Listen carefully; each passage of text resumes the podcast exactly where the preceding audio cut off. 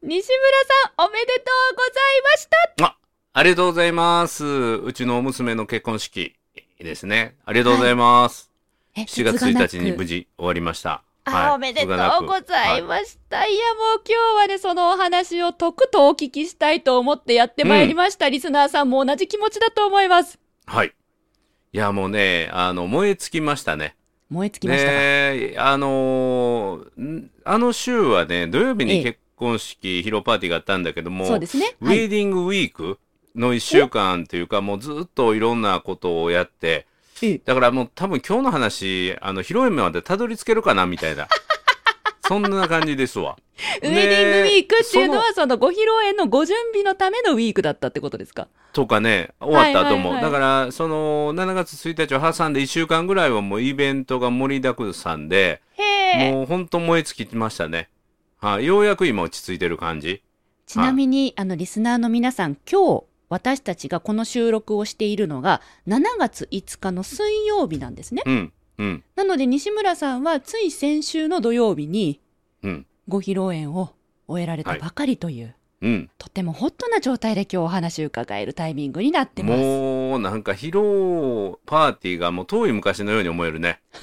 まだ1週間経ってないですよ。もう、もう、もうなんかそれぐらい濃い、この、あの、4日間、5日間でしたね。ぜひ、そこで、その日々を経て、何を今感じているのか、というところも聞かせていただければと思います。はい。ぜひ、よろしくお願いします。褒めるだけが褒め立つじゃないはい。日常の中からダイヤの原石を探し光を当てる。褒める達人的生き方を提案する。今日も褒め立つ。こんにちは。なっこも褒める、褒める達人、褒め立つこと西村孝之です。こんにちは。褒め立つビギナー。まるっと空気をつかむ MC の丸山久美子です。この番組はですね、褒め立つって何？と褒め立つに興味を持っていただいた方、そして褒め立つ検定を受けた、あるいは褒め立つの講演会、セミナーを受けたんだけども、最近褒め立つご無沙汰だなーっていう方に褒め立つを楽しく楽しくお伝えする、そういう番組です。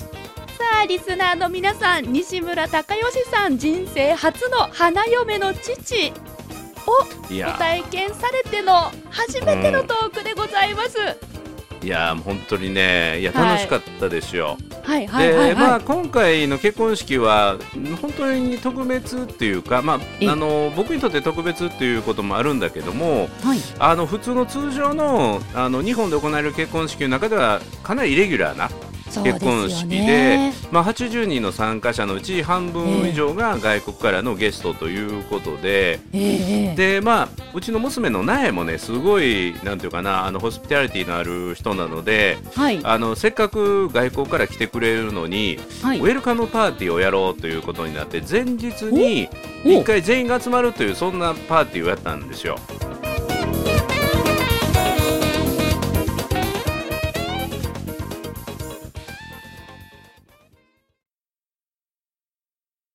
っと待ってください。7月1日土曜日にご披露宴、うん。結婚式の予うん。定だったけれども、前日6月30日にそう。ウェルカムパーティーをやったんですそうか4時から6時までの2時間限定で、ええ。まあ、その結婚式やったら自由にこう喋れないと、まあ、着座なのであー自由に喋れないし初対面同士の人がそのままやと盛り上がらないから、前の日に立食パーティーを、え。あのやってねでそこでウェルカムでこの人はこういう人だよとかニューヨークから来る人ニューヨークの友達っていうのは、はい。えウーレっていう花婿の、はい。え学生時代の友達がニューヨークからやってくる。はい。でノルウェーから幼馴染の友達がやってくる。ええで、苗の、えーバレエダンサーの仲間たちがノルウェーからやってくる。はいオーストラリアからもや友達っていうかバレエダンサーやってくる。で、はい日本の東京から苗の幼馴染がやってくる。大阪から友達がやってくるっていうので、もう 日本中、世界中から集まるから、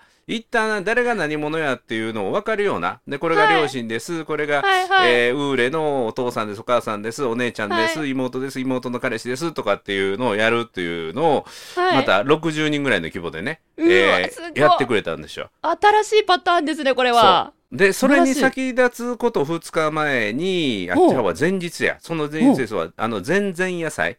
1日が式でしょ？えで30日があのウェルカムパーティー、ね、ウェルカムパーティー、うんはい。で29日がご両家顔合わせをしたんですよ。なるほど。えー苗の両親だから僕と奥さんとはい。ウーレと苗とそして、はいウーレのご両親はい。で、はい。ね、日本食を食べに行くっていうのをやってね。お食事行かれたんですね。そう。で、食事会、ウェルカムパーティー、そして、えー結婚式当日というね。はい。もうはいまずその3段階がありの、で、はい。結婚式当日。はい。結婚式当日、えっと、ご披露宴の中盤でスピーチというのがうん伺っていましたうし、んそもそもその手前の、あの、人前式っていうんですか？うんうんうん。バージンロードをそ西村さんが苗さんの手を引いて歩き、う。うん。花婿であるウーレさんに苗さんを託すそう。というこのバージンロードもあると伺っておりました。うん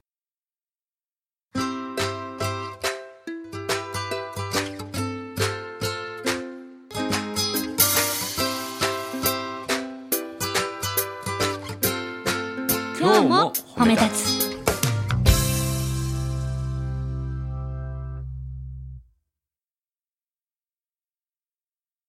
それがね、もうはいリハーサルもやってね。はい。で、本番になって、ええで、まず一個あったのは、なんか入場の曲が、苗が設定してたやつと違う曲が流れたんだって。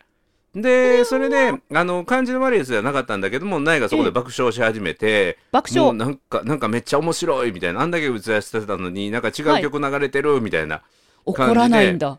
うんうん。で、なんかめっちゃ面白いって言って、なんか腹抱えて笑ってて、で、その後の曲チェックして、それは大丈夫ということで確認できて、もう、はい。式場の人大当てよ。なんか、プランナーさんとか4、5人全力ダッシュしてたね。そうですよね。はいはいで、大阪城西の丸庭園の迎賓館っていうところでやったんだけども、ええええ。えーそこに、あの G7 サミットかな G20 かをやった、あの場所と同じ場所なんですけどね、はい。あのすごい素敵な場所でで、はい。全体をこうカーテン引いて見えないようにしてで僕と苗だけがその表にあるテラスみたいなとこ、はいはい。テラスみたいなところで外でスタンバイしててなるほどでタイミングが来たらカーテンが開いて。でそこで扉が開いて僕はいはいと苗が歩いていくと、なるほど。いうお天気はいかがでした？お天気はねあの曇りあ、曇りで曇り雨は降っていなくて大丈夫だったそうそう、んですね。うんはいはいで。雨の予報でザーザー降りになるという予定だったんだけどもええもう奇跡的に雨降らずよかった。で、えー暑くもなくちょうどいいぐらいの、持ってますね。そうであのその人前式も式場内で行うような形で、はい。えーやったんですよ。で、うん、だからもう会場内に参加者は全員着席している状態、はい。で神父と神父の父はどこから登場するのかは分からなくて、そんな中でカーテンがバッと開いて、えー、おー。西の丸庭園の、えー綺麗な芝生をバックに僕と苗がこう入場するとはい。いうので、もう厳かな雰囲気でこう始まるというところで、このテラスのところからこの会場に入るんだけど、はい。そこに段差が一段あるよね20センチぐらいの。でその時にそのプランナーさんがもうこのあの段差には絶対結末つかないでくださいねってこう言うんよ。気をつけでていただきたい僕ら脳。科学的に絶対にこの段差には結末つかないでくださいねって言われると結末つけとこう脳には命令されるからね。えなんで？なんで？うん うん。結末つかないでくださいねって言ったらうん。結末つかないように気をつけようじゃないんですか？そう。いや、だから足に気をつけて上がってくださいねって言ったら OK やけども、はい。ここで結末つかないでくださいねって言ったら、これはこけろっていう、大阪人はもうネタ振りされてるんやと思って、あの、熱湯風呂と一緒ですわ。いや、関西の血が騒いでる押すなよ感じ。だからそれで僕とナイがそこでまたクスクス笑い出して、ちょっと待って。ここでこけたら、めっちゃ大爆笑になるよねって言っ。ちょってと待って、違う、違で、もうう。その横でうちのナイは、あかんあかんあかん、これ私泣けるかな言うて、言いながら。うんなんか今日想像してた話と違う。うん、でそのね一段目はすちゃんと乗り越えてね。あ、よかったです。ででしずしずしずしずとこうテーブルの間を縫うように入っていってでひな壇というか高砂の席というか金屏風の前の一番向こうで、はあ。えーウーレイとはでから外国式なので、えー新郎新婦の横にベストマンとメイズブライドって言ってあの花嫁の友人っていうのが横につくっていうね。あはい。えーその人たちが待ってるその新郎が待ってるところへ僕がこう肘を出して、はい。その肘はい。にうちの娘が捕まって手を添えてね、で歩くんですよね。歩くと。でまず入ったところで一つセレモニーがあって、ほう。あのノースリーブのドレスを着てるんだけど、はい。その腕の部分の可愛らしいねあの、うんうん。ぼんぼりみたいな袖の部分があって、はい。えーそれをうちの妻だかはい。ら母がそれをつける、花嫁の母がその部分をつけるっていうそういう小さなセレモニーがあって、ええ、あそれはもうカーテンオープンして扉 オープンして西村さんと苗さんが入場した時う。にんうん。お母様が出てこられてそのぼんぼりのようなものをつけた。そうそうそう、うん、袖のとこにつけるっていうね。はい。でそれでドレスが完成みたいな一手間なるかけて。ほど。なるほどうん。なるほど、でその完成した花嫁を今度は腕を引いて、えー花婿のとこに連れて行って、はいそして花婿の手に僕が渡して、はい。そして上から下から手をこう重ねて任せたよっていうのをちょっと時間を取って。でその時にはさすがにうるっときたね。はい、はい、その時にうるっときましたね。はい。で渡して僕はもう帰っていくということで。四歩目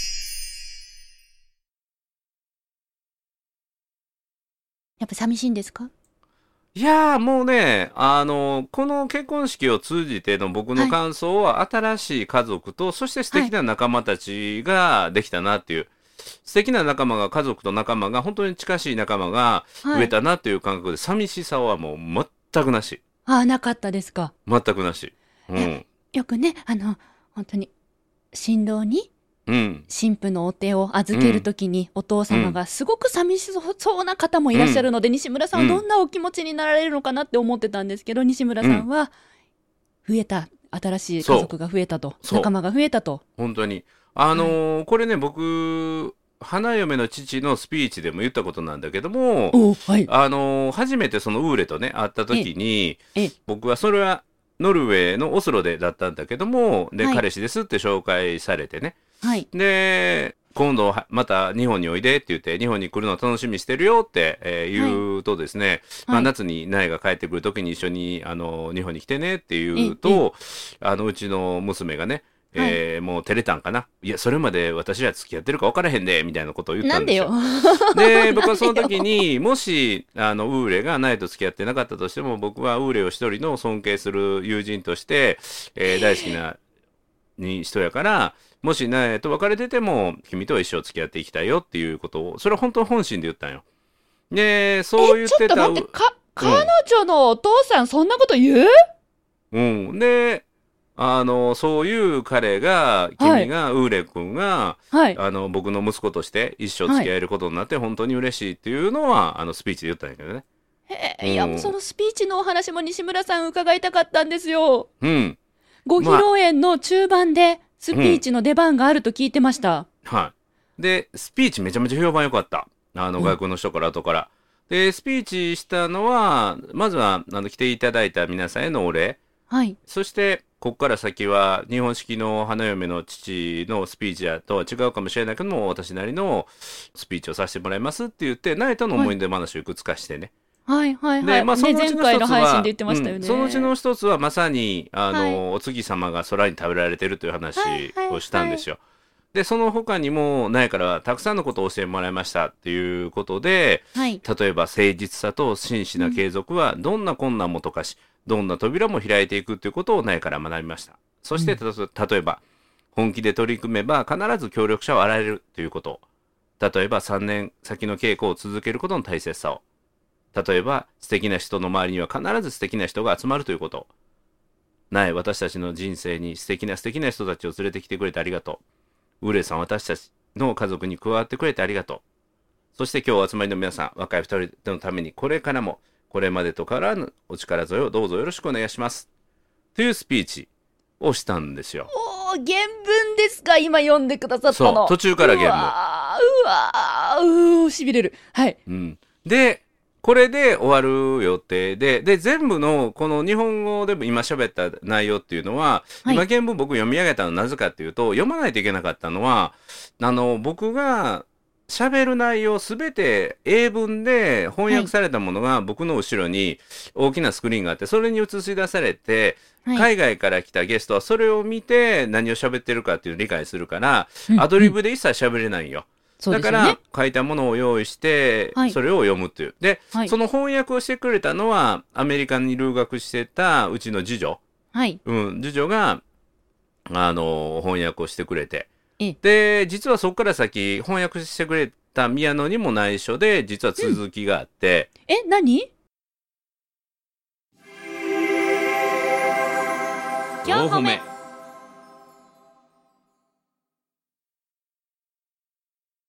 で、それは何かというと、ここから先は、苗とウーレにも、ね A のプレゼント、はい。翻訳してくれた宮野にも、サプライズの内容なんだけども、諦めるっていうことをしない、えーはい苗に影響を受けて、はい。えー僕はこの人生で一つだけ諦めてきたものがあって、おおそらくこれからも諦めたであろうというものが楽器の演奏。で、今回、この苗の結婚式にあたって、一つの挑戦をしましたと。はい。で、それは何かというと、ウクレレの演奏、弾き語り。で、4月の11日から実はこっそりとですね、ウクレレの練習を始めて、はい。で、今日始めて、えー弾くと。で、うまく弾けるかどうかわからないけれども、心を込めて、えー弾きますので、聴いてくださいということで、エルトン・ジョンの Your Song という曲を、そこからですね、弾いて演奏をしたんですよ。ウクレレを一曲弾いたということそうですか？そうそう。はい、約4分間かな。えー、はいすごい。いや、私実は Facebook を、あの、西村さんのタイムラインは絶対に見ないと思ってたんですけれども、うんなんということでしょう。表示されてしまったんですよ。うんうんうんうんまさに西村さんが、なんかちっちゃいギターか何かウクレレみたいな何かを持って、座ってなんかこう、弾いてるっぽいそういうものをパッと見てしまって、あ、やばい、これは見ないと思って、スッと、あの、Facebook を閉じたんですけれども、うん。私きっとその瞬間の画像を見たんですね。ああ。で、そっから、まあ、椅子を出して、横に出してもらって、はい。ウクレレを持ってきてもらって、あで、マイクのセッティングしてもらって、で、弾き始めてね。で、はいそこでね、これまだ、あの、他で出したりしてないんだけど、はい最後にそのスライドを1枚用意してあって、で、え。それは何かというと、ええあの、ノルウェーの国立バレエ団のはい。練習スタジオに貼ってある、うん。えー看板っていうのがあって、それをうんうん。写真撮ってきてあってね、僕すごい好きで、はい。でそこに何て書いてあるのかっていうと、We do not mistake, we do variation って書いてあるんですよ。で、うん。それどういう意味かっていうと、はい。あのー失敗したのではない、新しい振り付けを踊ったのだっていうね、っていう意味なんですよ。だから、あの、舞台上で振り付け間違ったとしても、それは間違ったんじゃないよって。うん、新しいバリエーション、新しいバージョンを踊ったんだよっていう、うん、そういうメンタリティで踊ろうねっていう看板があってね、あ、これいいやと思って、で、その看板を日本語訳と英語訳と両方書いて、英語訳っていうか、こあの、か訳書いてね。はい。で、ノルウェーのバレエの、あの、勤務先の壁に貼ってあるあのはい紙やと。はい。で、今からこれやるから、僕は今からいかなる失敗をしたとしても、それ失敗じゃないと。はい。うん、新しい演奏だと。バリエーション、うんうんだと思って聞いてくださいって言って、それを楽しんでくださいって言うと、ちょっと笑いが起きてたけどね。へえ。え、それは、もう、宮野さんも知らない、その次女の？翻訳してくれた宮野さんも知らないことだから、うんあお父さうんん何す、何するの？急にみたいな、そう。ざわつきますよね、ただ。ただ、宮野は、やりよったこいつ、みたいな感じだったみたいな。あ、西村家みんなポジティブですね。いや、やりよったこれっていうのは、あのーお前主役取る気かみたいな感じね。いいじゃないですか。ちなみに演奏のほどはいかがだったのでしょうか？それがね、はい奇跡的にうまくいったんですよ。奇跡で、的に？いくつかのミスはあったんだけども、はい。ちゃんとね、弾き切れて。すごいで、で、会場はスタンディングオベーションやったんですよ。うわ、素敵ですね。みんな立ち上がって、ただ僕ね、スタンディングオベーションしてもらってるの気づいてないんよ。えなんで？もう弾き終わった後はもう苗まっしぐらに行ったから。え、どういうこと？わかるかな？あのー、ロッキーって映画してる？たらって、はいはいはいはい。ロッキーの映画のロッキー1のラストシーンって知ってる、知らないです。知らん？もうあの名シーンやね。え？ロッキーは勝てなかったんやけどもめっちゃいい試合をして、今はい、でロッキーにものすごいねあの、はい。称賛の声が上がるんやけども、はい。もうロッキーはもう観客の称賛はどうでもいいから「エイドリアンエイドリアン!」って言って彼女を叫び続けて彼女を探すっていうね、そういうシーンがあるんだけど、はいだからまさにその引いたのは苗のために引いたのでええ。その苗にどうってみたいな感じでもう苗がもう泣き崩れてたから。で、うん、そこで苗の横に行って一緒に記念撮影をしたっていうね。4歩目。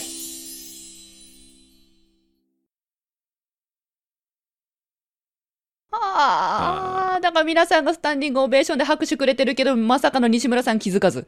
気づかずっていうか目に入ってなかったっていうかまあそれ嬉しかったんだけどまあ喜んでもらっててそうあの大歓声やなと思ってたんだけど大歓声があんまり目に入ってこなかったんよ、へえ、うん、それよりも苗の反応が見たかったっていう感じ。なるほど。愛ですね。いや結婚式はね愛と感謝を形にする場所だと思っていたのですがまさかお父様からサプライズ。そうだから僕がすごくねあの充実した結婚式やったんよ。笑っちゃってるじゃないですか。笑っちゃってるじゃないですか。だから君は君は息子がね息子が一番ええとこ持ってったな言うて。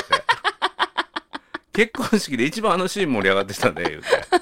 いや4月ね11日から練習仕込んでましたからね。そう。花咲いてよかったですわ。この仕込みのね物語をぜひ語りたいわ今度。いやぜひ聞きたいです。あの本当にねすごかったんだから。全くこの3ヶ月間そのウクレレ練習してるって情報も知らなかったです。うんうんうん。し西村さんが楽器を諦めてたっていうことも知らなかったです、うんうんもう何もかも知らないでいきなり今情報をもらったんです。今まで人生で2回ギターを買って2回とも挫折して2回とも捨てたからね、えギター買ったのに挫折したからって捨てたんですか、1回は学生の時は自分で買ったのかな、はい、で社会人になってからはあの、はい。自分にはちょっと夢が社会人になってから夢があってって言ったらバーのマスターの親友の彼がねギターやる人間がいて、はい。プレゼントしてくれたんよ。でコード表みたいなのも手作りで作ってくれてこれから覚えたらいいよって教えてくれたんやけどはい、CFG みたいな、全く合わなかった。なんでだろうか？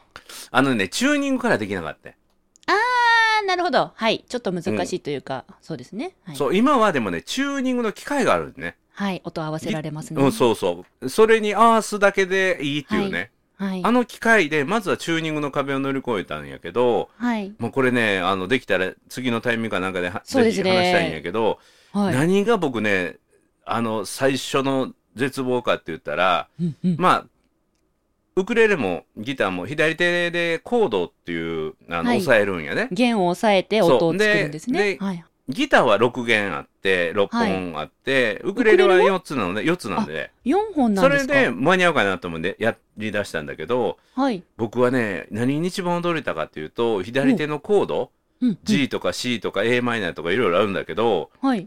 どの指押さえても同じ音にしか聞こえないね。なんでだろう？抑えられていないのかな？いや、押さえてあんね。押さえてるんやけど、僕の耳には、ジャンにしか聞こえへんね。そんなわけない。そんな本当よわけないそんな、よくそれで3ヶ月で1曲弾けるようになりましたね。途中で聞こえるようになって、ジャンからジョンやなとか、あ、これはジョンやなとか。リうんこれリスナーの。皆さん、リスナーの皆さん、うん今すごく珍しいことが起こってますよ。うん左脳派の西村さんがジョンとかジャンとかっていうね、そういうわけわかんない言葉使って佐野派やから、そうそう、ああ、そういう意味、そういう意味。いや、ほんまに、うん、え、それをじゃあ、どうやってこうほ、それ以外で音をや表現するの？表現が新しいですあの、。あのマトペ？以外には お何でしょう？オノマトペオノマトペ。オノマトペしかないでしょこのジャンとかジョンとかビヨンとか。いいあたらいいですね、いいですね。西村さん、この結婚式で、その、うんサプライズの演奏という壁を乗り越えたことによって、う西村さんの表現が、うん。さらにバージョンアップされてます。あ、そう。あ、そう。ジャンとかジョンとかバンとか、はい。うん。いや、もう、もう、もう本当にね、もう何回泣きそうになったか、ただ楽しかった。で。きないことをできるようになって、これがね、僕にとって何が支えやったかというと、はい認定講師養成講座で認定講師の皆さんが最終日最終講座ではい。えスクリプトを、まあ、A4 の原稿をねもう何十枚覚えてくるっていうその半年かけた最終試験があるんだけどいい、いい。もうねあのその人たちそあとは検定講師になるための試験を受けるんだけども、はいその人たちのなんていうかな、えー成長していく身につけて習得していくっていうねそのやり方を僕は実はこのウクレレマスターに使わせていただいてうん。でだからより一層ね認定講師の皆さんの大変さもわかるしさらに、はなんていうかな声援もできるなというふうに思いますね。なるほど。実際に何かに頑張りたい方々が知って身につけてできるようになっていく過程を今までは認定講師を教える側、寄り添う側だったけど自分がウクレレで疑似体験をしたことでさらに寄り添える。深みが増した感覚ですね。なんでできひんの？じゃなくてそれはできひんよね？っていう感覚ですね。そうですよね。うんだって4弦のね、弦を押さえて全部がジャーに聞こえてたんですもんね。そうそうどの押さえ方してももうジャンにしか聞こえないというね。それがジョーになって。そうで音になって4回弾かなあかんのが4回弾いてんのか3回弾いてんのか5回弾いてんのかわからなくなるっていうね。どうしちゃったのかしら？えいやこれなかなか難しいよ初心者は。うん。うん、そうなんですね4回弾いて指変えて4回弾いて指変えて4回弾いてっていうねはいはい、わかる？はい意味、えっと、じゃんじゃんじゃんじゃん、じょんじょんじょんじょん、バンそうそうそうバンバそうそうそうンバンみたいな感じですね。そうそう。それ口やったら言えるんやけど、手をはい。動かしてたら、なかなはいかその手が3回なのか4回なのか分からへんね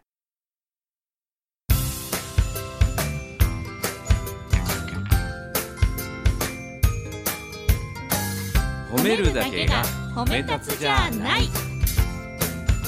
今日も褒め立つ。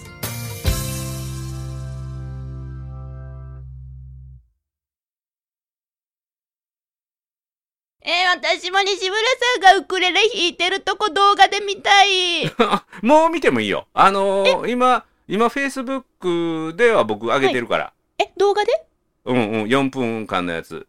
僕の弾いてる姿と娘の表情を交互に撮ったようなやつを、あの撮ってくれてた人がいるので、はい。そ。れはあの上がってる。ぜひでは私のみならず、今聞いてくださってるリスナーさんの中でまだ見てないという方は、うん西村さんのフェイスブックを見れば動画が見れます僕のフ。ェイスブックの過去の投稿で2日ぐらい前かな、はいのやつに上がってるので、はい。えーそれを見ていただいたらまたね、あのー今ちょっとずつブログでも紹介しているんですよ。その挑戦日記みたいなやつをね。でこれ面白いのは2ヶ月半の間に何に挑戦してるかを言わずに、あのブログの中でこっそり書いたりしてるんよね。そうなんですか？あのそう心折れそうな時にそれをちょっと書いたりとかね。へー。であるいは今日はこれを乗り越えたっていうのを何のことか分からずに自分だけ分かるようにこっそり隠して書いてて。はい。でそれを今伏線回収をするようなブログも書いたりしてるんやけど。えぜひ西村さん、これは次回に、うん。その新しいことに挑戦したものとして、うん。何が大変だったとうか、ん心が折れそうになった時、どう乗り越えたかとか、うん。そのあたりをぜひ次回の配信で聞かせていただなきたいです。ぜ楽器を諦めた僕はウクレレをやろうと決断したのか、はい。んでその6時間後に起きた事件とかね。え、うん。何？というのがいろいろあるのでぜひ、はい。あの楽しみにしていただいたら。は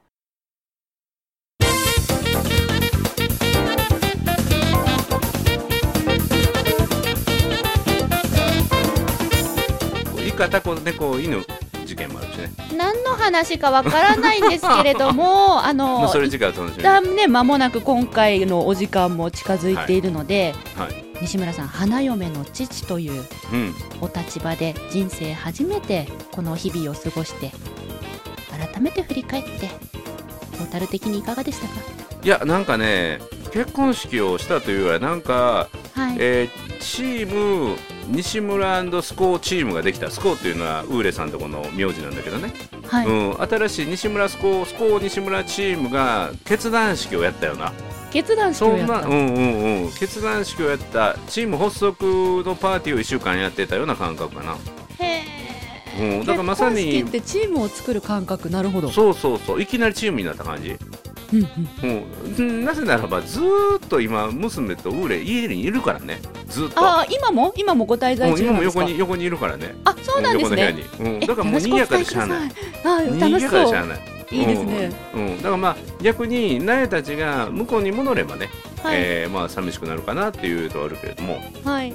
うん、まあ賑やかで楽しくて仕方ないいや、なんか今日のお話の中で西村家はとても明るく、うんなんか関西の血がとっても流れていて、もうね笑いが止まらんよもうと とても楽しい結婚式だったんだろうなと。うんうん。聞いてて感じました。ちょっと詳しくは私もウクレレを弾いている姿など、うん SNS 拝見させていただきたいと思います、ありがとうございました、はい、ということでなっこも褒める褒める達人褒め立つこと西村孝之と。褒め立つビギナーまるっと空気をつかむ MC の丸山久美子でした。今日も褒め立つ。それではまた次回